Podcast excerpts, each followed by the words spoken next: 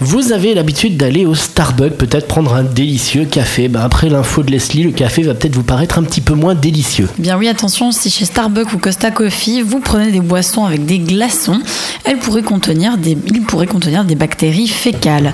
C'est en tout cas le résultat du... C'est-à-dire du caca, hein, pour parler en français. Voilà. C'est ça voilà, oui, pour Oui, les gens qui, sur les pour- pour- micro-organismes, Voilà, pour les déjà. gens qui sont pas scientifiques. Et donc c'est en tout cas en fait le résultat d'une enquête du programme Watchdog de la BBC après analyse de plusieurs boissons au Royaume-Uni. Donc l'info a fait le tour un peu de tous les médias internationaux. Alors chez Costa Coffee, 7 boissons sur 10 en contenaient et chez Starbucks, 3 boissons sur 10. Donc c'est quelque- ce qui est quand même pas mal. T'as 3 chances sur 10 si tu prends un café glacé de te retrouver avec du caca dedans. Euh, sympa. C'est très agréable. Et ah, donc- mais c'est ton info, Leslie, en même temps. Donc après cette annonce, la chaîne Costa a affirmé qu'elle allait mettre en place de nouvelles consignes pour manier les glaçons différemment et aussi introduire de nouveaux équipements pour les glaçons. Du côté de chez Starbucks, des analyses internes seront faites et le sujet est, je cite, pris très au sérieux par l'entreprise. Peut-être que cette étude va inspirer pour faire des analyses du côté de l'Espagne. Equinox Radio.